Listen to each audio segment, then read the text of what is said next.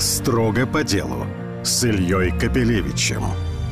Здравствуйте, Рэм. Как я понял из вашей биографии, вы из тех виноделов, которые не по случайному призванию последних лет, а прямо по образованию и даже потомственный, да? Да, здравствуйте. Вы прям да, виноделы абсолютно. еще и с советским прошлым, можно сказать. Ну, как бы я застал, наверное, чуть-чуть советского времени. Но... Ну, как минимум, образование Виноделы, такое да. получали тогда. Да, у нас так получилось в семье, что изначально вином начал увлекаться и заниматься дедушка мой, который работал и жил в Ялте, работал в институте Магарачи, занимался непосредственно исследованием винограда. Очень много он книг, учебник даже написал, научных статей много. И только благодаря ему вся эта винная тема у нас как-то и стала продолжаться. Потому что всегда были встречи, всегда было много разговоров про вино. За столом, естественно, тоже много о вине рассказывалось. И вот, наверное, он все-таки вот это вот как-то аккуратно смог нам в голову вложить. Дальше, значит, ну, мой папа более в таком практичном плане стал заниматься виноделием. Еще советские времена он в Симферополе закончил институт, и тогда еще система распределения, он попадает на Севастопольский винзавод по распределению. Ну, вот. Начинает э, обычным винообработчиком, ну и в конце уже в 2010 году он ушел на пенсию с должности генерального директора. Прошел весь путь от рабочего до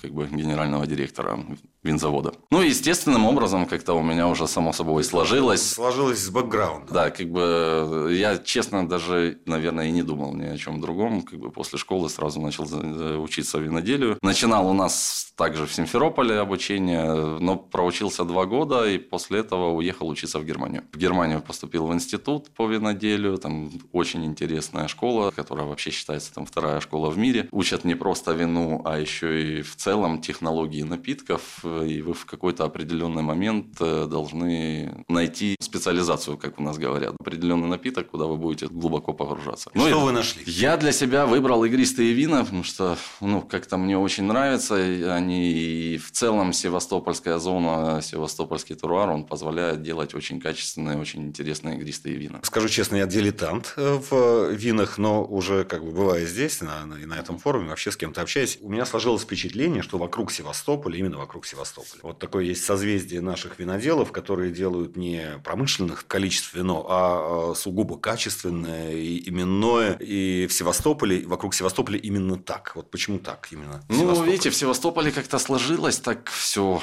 природно, естественно и благородно. То есть, э, на самом деле, регион не очень большой. Он, в принципе, вытянутый в длину. И встречаются, помимо того, что разные почвы, еще есть разные микрозоны. Очень много известняка э, в Севастополе, что очень благоприятно там, для тихих, сухих вин, и в том числе игристых. Мое мнение, что Севастополь очень перспективный регион в плане виноделия, и мы на самом деле еще даже 5% не раскрыли этого региона. То есть еще вся работа впереди. Я вот беседовал год назад с Павлом Швецом, тоже вашим Да, известным да, теперь знаем, как бы земляком, но он приехал сосед из. Москвы, да, он Да. приехал из Москвы еще в 2007 году. До всего вот сейчас вот в вашем таком севастопольском сообществе виноделов-авторов больше местных, как вы, которые родились, или, или больше понаехали? Не, ну Павел-то тоже, можно сказать, местный, потому что изначально-то он родом и родился в Севастополе, просто уехал на какой-то период работать в Москву, и благодаря, наверное, Москве все-таки вернулся обратно в Севастополь и занялся виноделием. У нас на сегодняшний день существует ассоциация виноделов Севастополя, в которую входит уже более 34 человек. То есть это люди, у которых уже есть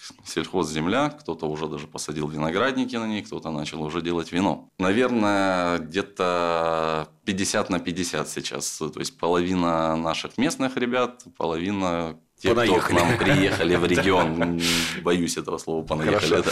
А вот это сообщество, оно такое цельное или все-таки есть разница Э, между слушайте, местными и... э, Очень, очень, вот, кстати, во многом тоже благодаря Павлу Швецу, который смог как бы объединить это все воедино. Ну, как у нас принцип Пока нас мало, мы должны быть коллегами и друг другу помогать. Да? То есть многие почему-то говорят, ой, вы же конкуренты. Ну, как конкуренты мы не выживем. То есть только вместе мы сможем пройти этот нелегкий длинный путь, доказать как бы нашим потребителям, что и у нас есть шикарные вина. А вот среди таких виноделов индивидуалов, как вы и как Павел Швец, и ряд еще имен, именно севастопольских, с экономической точки зрения, не возникает потребность там какого-то колхоза, кооперации? Вы все Ну. рядом. Я просто прочитал про вас, что вы сначала выращивали виноград, у вас не было даже возможности по закону, у вас только сельхозземля, и вы не могли поставить оборудование промышленное, чтобы начать, собственно, вино изготовлять. Вы отдавали, по-моему, репе. Э, И ну, не только. На Сатере мы перерабатывались, да, это тоже наши коллеги в Бахчисарайском районе, у которых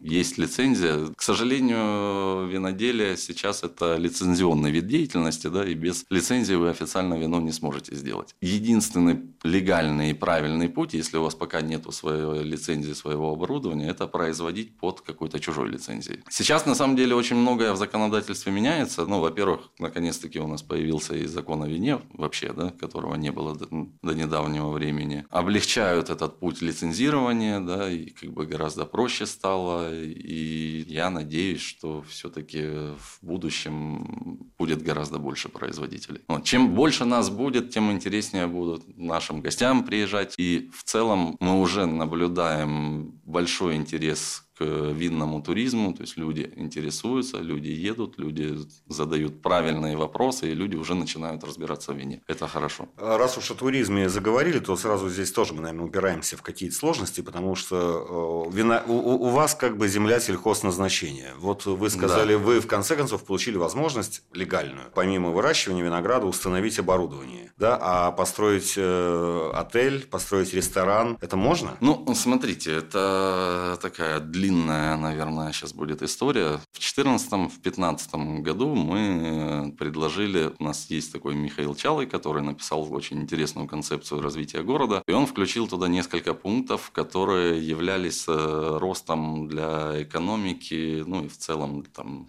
для города, роста экономики города. да, Вот. И мы как бы ну, договорились, А вы именно объяснили- город Севастополь. Город Хотя вы, конечно, не да. в городе, вы вокруг него, Ну. поблизости от него. Да, и мы договорились и включили туда четвертый пункт виноделия, что ну, в нашем регионе очень много виноделов, и это, в принципе, достаточно большой кусок э, экономики, да, и виноградарство, виноделие, и дальше там следует еще много сопутствующих отраслей. В рамках этого плана мы предложили концепцию такого винного туризма, да, то есть объяснили, что, ребята, у нас сейчас порядка там 30 людей уже, да, которые сажают виноград, которые выращивают его, и им надо его производить, выпускать бутылку. Очень интересная на тот момент история получилась. То есть мы увидели статистику посещения нашего города, и она была плачевная, потому что большое количество туристов – это однодневный турист, который приезжает в какие-то исторические места, патриотический туризм, да, ну, в принципе, за день они все объезжают и уезжают. Даже винный турист, который на тот момент существовал, но он тоже приезжал на один день буквально. Было два больших предприятия, которые открыты были для экскурсий. Для винного туриста два предприятия за день – это тоже ни о чем. То есть, мы все попробовали, уехали. Вот. Мы тогда предложили концепцию, что, ребят, если мы сможем каким-то образом строить переработку, создавать какую-то дополнительную инфраструктуру, чтобы нашим гостям было приятнее приезжать к нам, и всех этих 30 человек, которые на тот момент существовали, объединим в какой-то винный маршрут, мы сможем здесь задержать людей как минимум на 3-4 дня. То есть колхоз. Ну, как бы, Да, ну, колхоз такое, дело да. добровольное, да. Ну, Вот. я так в кавычках говорю, Да. за слово понятное. То есть, Да. каждый из вас сам, но у вас много, Вот. И как бы, много ну, общего. Вы- Эта вы концепция все- очень понравилась в правительстве, как бы, ну, и они говорят, да, ребята, здорово, давайте делайте. Ну, подождите, чтобы это сделать, нам как-то надо решить вопрос, а как на сельхозземле можно построить переработку? Как построить там отель или как построить там гостиницу или спа? На сельхозземле запрещено все было делать, кроме выращивания сельхозпродукта. И тогда нам правительство разработало там целую дорожную карту, что мы должны сделать э, для того, чтобы официально получить дополнительные виды разрешенного использования на сельхозземлю. К сожалению, в тот момент это была очень такая тяжелая дорожная карта, и многие сказали, что нет, это, наверное, нереально, мы не будем это делать. А у меня так сложилось, что в 2014 году уже был как бы проект моей винодельни, моего комплекса, как бы, ну, я говорю, ребят, ну, я буду потихонечку идти и делать. И буквально через пять с половиной лет у меня получилось это сделать. Я прошел все... Буквально через пять с половиной Ну, лет, да, да. да. Я прошел всю эту карту, получил дополнительные виды разрешенного использования, и вот в 2020 году начал строить А вы прошли или вот или все прошли? Нет, или всем пока, дали к сожалению, Это я пока лично все Первый и единственный. Но у нас сейчас в правительстве очень плотно как бы занимаются, каким образом все-таки облегчить этот путь и сделать более доступным. И на федеральном уровне там уже нас э, как бы услышали и поддерживают тоже. Ну и дай бог, чтобы разрешили это более, Вы знаете, сказать, вы с такой радостью говорите, сделать. ну, за пять с половиной лет я прошел этот путь. Вообще, я так думаю, виноделы, они такие должны быть люди терпеливые, потому что вино тоже требует терпения. Абсолютно верно. В вине ничего быстро не происходит.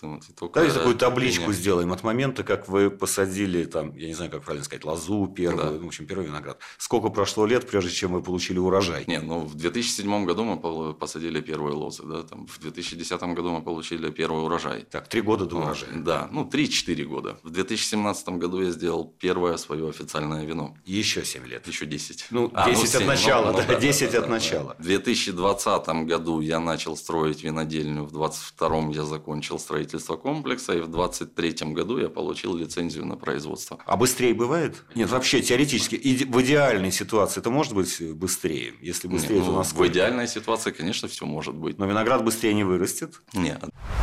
Строго по делу на бизнес FM.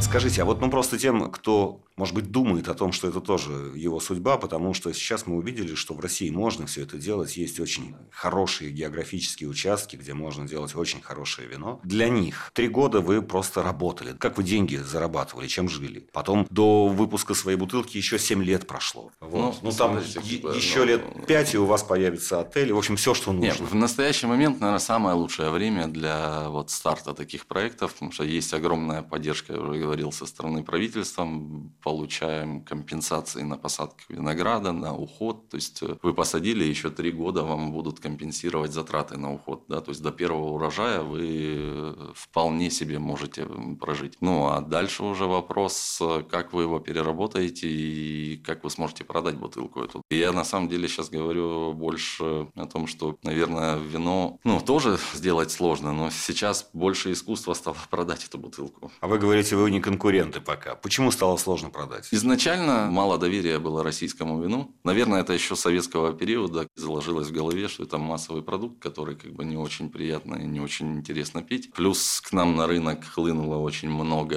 иностранного вина, порой даже не самого лучшего качества, но почему-то вот наш потребитель, смотря на этикетку и видит там какое-нибудь французское название, он больше доверяет этому французскому ну, названию. Ну, советского вина, честно, не очень ну, хорошая слава, по крайней мере, среди знатоков. Ну как, в советские времена были тоже хорошие вещи, да, и тоже хорошие вина, но просто задача другая стояла. Да, задача напоить стояла массово, напоить а массово, сделать... да, не сделать качественно. Я даже с агрономами советского периода общаюсь, им почему-то всегда важен вал. То есть, чем больше мы соберем винограда, тем будет лучше. Да? Ну, если говорить про вино, то это другой, совершенно другой подход, да, совершенно другая агротехника, нагрузки на куст, да, нам, нам не надо количество. Пусть лучше это будет немного, но это будет качественная ягода. И, и наша задача эту ягоду очень аккуратно и хорошо переложить в бутылку, тогда будет счастье. И на самом деле сейчас я всем об этом говорю, и многие на самом деле это говорят, вино делается на винограднике. То есть 80% успехов вашего вина – это именно то, как вы вырастили виноград, как вы за ним ухаживали, как вы его собрали. Да? И на заводе это мы направление, стиль задаем вина. Но это процентов 20 от того, что от есть того, вине. Что, Но да. это когда речь идет о вине таком ну, бутиковом все-таки. Ну, есть да, у нас, да, естественно, да. и другая, другая ценовая категория, где действительно все равно важно количество и какие-то общие параметры. Вы ну, занимаетесь ну, вином таким такое, да. Э, непростым. Хотя, как я посмотрел по ценам того, что у вас сейчас представлено, это не такие уж заоблачные деньги, как могло бы показаться. Где-то ну, две с половиной тысячи в Москве. А вы продаете ну, за сколько бутылку? Как бы такая себе цена, 2,5 тысячи, да. Ну, у нас есть вот среди ваших коллег, у которых там и значит... Ну, видите как, у меня изначально стоял такой порог. Я хотел, во-первых, чтобы вино было доступное в цене. И я точно понимал, что у нас вот на российские вина у многих потребителей есть отсечка на уровне тысячи рублей. Все, что выше тысячи, уже как бы сложно продавалось поначалу. И первые вина, которые мы делали, мы как бы старались так стать на полку, чтобы мы были до 1000 рублей. Вино продавалось, и самое главное, мы начали приобретать лояльность потребителя. Он как бы уже знал, понимал, что за это вино можно заплатить денег, оно действительно достойно. Да, к сожалению, сейчас мы перешли уже в категорию там 1200-1300 на полке. Ну и в целом, в принципе, все подорожало, да, и импорт подорожал сейчас э, за счет этих пошлин, поэтому, ну, наверное, не страшно, 1300 тоже. Но этот проект я как бы рассчитываю в долгую, да, то есть у нас есть четкое понимание, сколько мы будем окупать те инвестиции, которые мы вложили. То есть всегда, когда вы на бумаге считаете и смотрите цифры, они совершенно другие отличаются от жизни. На бумаге я вижу, что там минимум 8 лет окупаемости, а в жизни я думаю, что если там 15 лет это окупится, я буду счастлив. А откуда берутся деньги на такие длинные, долгие проекты? А, слушайте, ну вот сейчас благодаря поддержке государства есть э, льготное кредитование. И такое да, долгое, да? То есть это вот ставкам, можно... да. Ну, мы как сельхозтоваропроизводители сейчас получили кредит под 3% 7 лет. Есть масса грантовых поддержек. Агропрогресс грант, который там 20 миллионов. Есть агротуризм. Сейчас э, Минсельхоз запустил очень хорошую программу. Тоже э, там до 10 миллионов можно получить. Да, хорошо, вот вы скажете, что сейчас на самом деле самое время тем, кто хочет начинать, потому что условия для старта такие, которых ну, не было, безусловно, когда да. вы начинали. Но сложнее дойти до покупателя. Вот вернемся к этому. Почему сложнее дойти до покупателя? Так сложилось, что в сентябре месяце, наверное, уехал основной наш потребитель. Люди, у которых были деньги, они эмигрировали. Это было в сентябре основной... прошлого года. Прошлого года, да. Да, многие из них сейчас уже начали возвращаться, но они, к сожалению, начали возвращаться из-за того, что деньги закончились. Вино, ну, на самом деле, не продукт первой необходимости. Если нет денег, человек пойдет в первую очередь там мясо купит, да, не бутылку вина. Продажи немножко падают сейчас, вообще в целом. Но тем более вина такого, более высокого уровня. Я так скажу, вот вина, которые я сейчас произвожу, наш потребитель это всего 5%, которые могут, которые хотят и которым это интересно. 95% людей, к сожалению, наверное, не имеют возможности или не сильно разбираются, и им важна цена. Вино определяют по цене. Ну, я надеюсь, что когда-нибудь эта история А пройдет. что касается продаж, вот вы говорите полка. Поэтому я прочитал у вас, что вообще вот там виноград вы выращиваете уже какое-то время. Сейчас уже производите собственное вино в бутылке. Вы говорите, что масштаб вас не интересует. Вы хотите дойти там максимум до 60 тысяч бутылок. Кстати, сейчас сколько? Сколько до 60 Ну, тысяч? в прошлом году было 42 тысячи, в этом году я уже на 60 выйду. С такими объемами полки-то вообще как бы не интересуются. Полки интересуются большими объемами. Мы не идем в сети, потому что для сетей 42 тысячи это не объем вообще. У нас канал сбыта это хорика. Отели, А. бары, рестораны, винные бутики. Почему я говорю про 60 тысяч бутылок? Это комфортный объем. Ваших 42 гектар. да? Не, у нас на сегодняшний день 73 гектара. Основную часть э, винограда мы продаем в виде винограда. У нас есть коллаборация с другими заводами под другими торговыми марками. Используется наш виноград. Но моя цель 60 тысяч бутылок – это комфортный объем. И лучше расти в качестве, а не в количестве. То есть будем расти в качестве. Нет, а вы хотите весь свой виноград все-таки сами превращать в вино? Весь нет, не хочу. Не А хочу. почему? Ну, невозможно проконтролировать более 60 тысяч. Вот видите, я когда учился в Германии, очень много ездил к коллегам по разным винным хозяйствам и обратил внимание, маленькие семейные хозяйства до 60-70, ну, максимум 80 тысяч бутылок в год – это самые интересные хозяйства. Вообще в Германии считается, если в семье есть 12 гектар виноградников, это уже богатая обеспеченная семья. Они контролируют весь цикл полностью сами. Основная работа происходит на виноградниках. Полностью все контролируют сами в подвале. То есть без каких-то наемных менеджеров, без наемных э, работников. Еще даже в советские времена был... Вы мечтаете именно о таком? Хотите иметь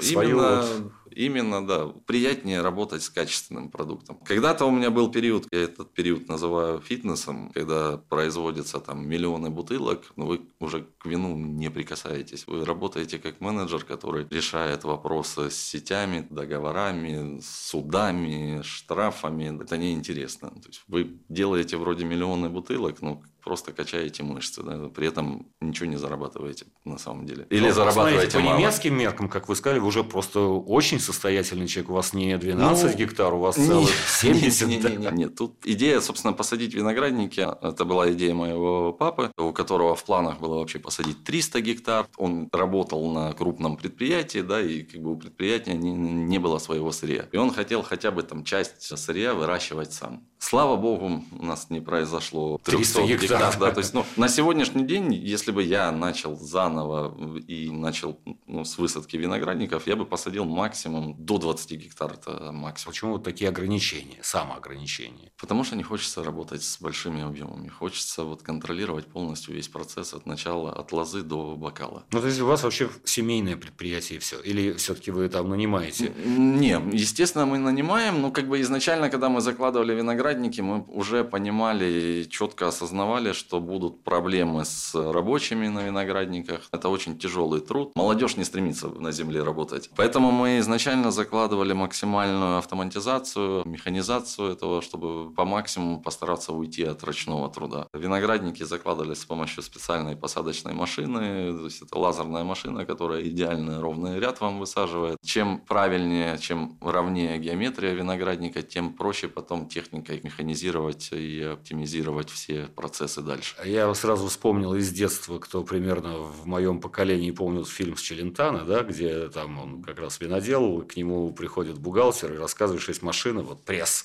да. показывает ему расчет, что это будет значительно выгоднее, а все заканчивается знаменитым его танцем, да. где он жмет ногами.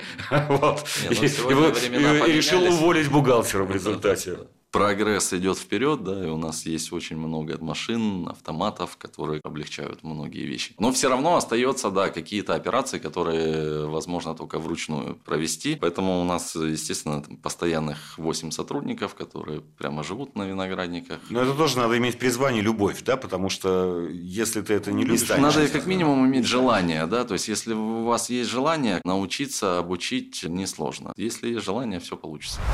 Строго по делу на бизнес FM. Вернемся теперь к технике. И так. не только. Ну, всем известно, что у нас тут санкции. Собственно, Крым под санкциями с 2014 года, но вся Россия не под такими была в это время санкциями. Естественно, я читал, но это у всех, да, все-таки вы из питомников, саженцы, или как правильно называть, извините, вы меня поправите. Посадочный материал. Посадочный материал, в общем, то, что сажают, да. как, в общем, и почти значительная часть нашего сельского хозяйства, не только с виноградом, но уж с виноградом особенно. Проблема у нас случилась в 80-х годах, когда началась антиалкогольная кампания, и вся наука остановилась. На самом-то деле в советские времена было потрясающее развитие, была фундаментальная наука, и, и, исследования, и, и селекции были, да. Но вот из-за антиалкогольной кампании эта вся история у нас потухла, да, а мир-то дальше развивался, да, и сейчас там питомники, которые в Европе находятся, они, к сожалению, очень далеко от нас. Да, у нас есть местные питомники, но это тоже очень длинная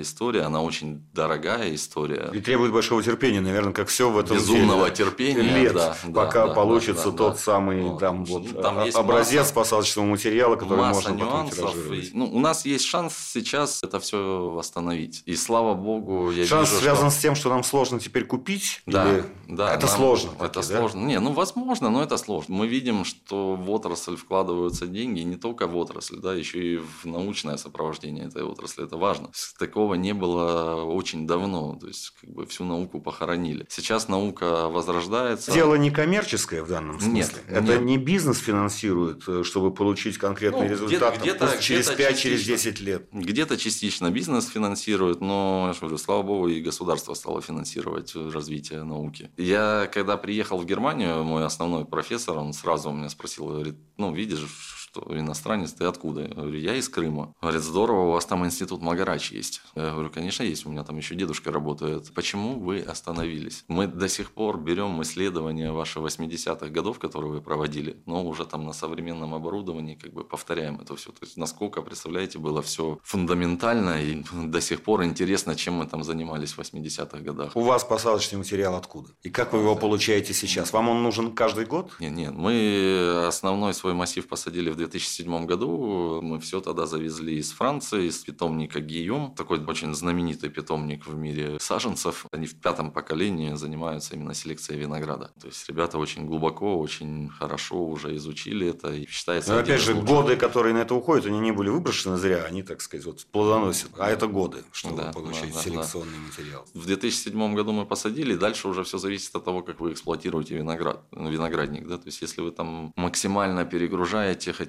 много винограда собрать, там обрабатываете его всем возможным, невозможным, там пестицидами, гербицидами, то, наверное... Скоро надо будет пересаживаться. Да, 25 лет – это максимальный срок э, эксплуатации виноградника. Максима... Это максимальный при при интенсивном тонком, использовании. А, при интенсивном. При интенсивном а если вот при бережном, А вот если бережно относиться к этому всему, то есть лозы, которые там и 70, и 80 лет еще плодоносящие и достаточно хорошие. А потом от них вы можете уже что-то брать и дальше самостоятельно жить вот с этим ну, выращенным? Ну, вы все равно нужно делать будет... Э, самим саженцы. Да. Это, ну как, мы можем брать материал, но все равно лучше это делать на питомниках, у которых есть прививочные пункты, которые это все гораздо чище, красивее и правильнее правильнее сделают. К сожалению, Кроме Западной сейчас... Европы, где это еще можно? У нас сейчас началось развитие питомников в том числе. У нас появляются хорошие питомники. Я думаю, просто ну, имея те технологии и знания, которые сейчас э, в Европе, 2-3 года, и наши питомники тоже смогут производить хорошие, правильные вещи. Опять же, прочитал я у вас, что вы, когда учились,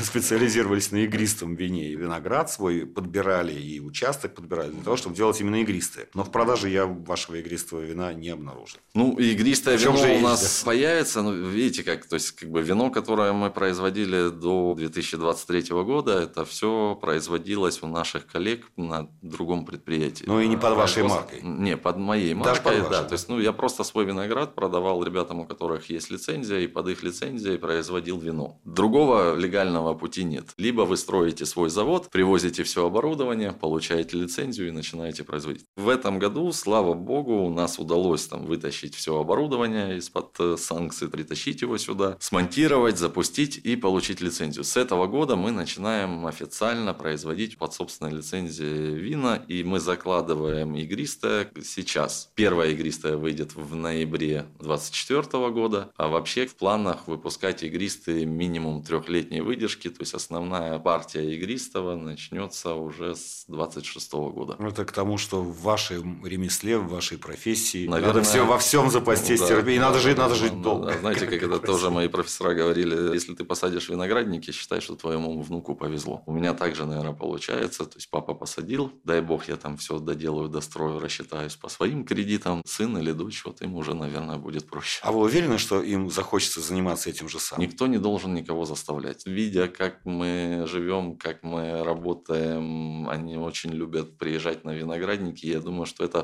аккуратненько, так же, как со мной произойдет, будут заниматься. будут заниматься. Дочь интересуется, часто со мной ездит, сын интересуется, тоже помогает многие вещи делать. Конечно, я хочу, чтобы они продолжали. Посмотрим, как оно будет. Я, прежде чем закончить, хочу на всякий случай спросить, а вот э, что бы вы сейчас сказали, вы сказали, что очень, в принципе, условия улучшились для того, чтобы всем этим заниматься, но что, в принципе, нужно было бы еще сделать, я не знаю, может быть, онлайн-торговлю, о чем многие говорят, потому что вот такой штучный товар, он не идет на полке. Ему лучше дойти до своего покупателя вот как-то напрямую. Не, онлайн онлайн-торговля сейчас очень сильно обсуждается. Я думаю, что мы к этому придем. Чтобы еще сделать, уже много чего делается. Надо людям больше давать информации, больше доносить, что у нас могут быть прекрасные, замечательные вина, которые на порядок лучше даже европейских вин. Ну, на этом мы закончим. Спасибо. Да, спасибо вам большое. Рэм Всего доброго. Строго по делу на бизнес FM.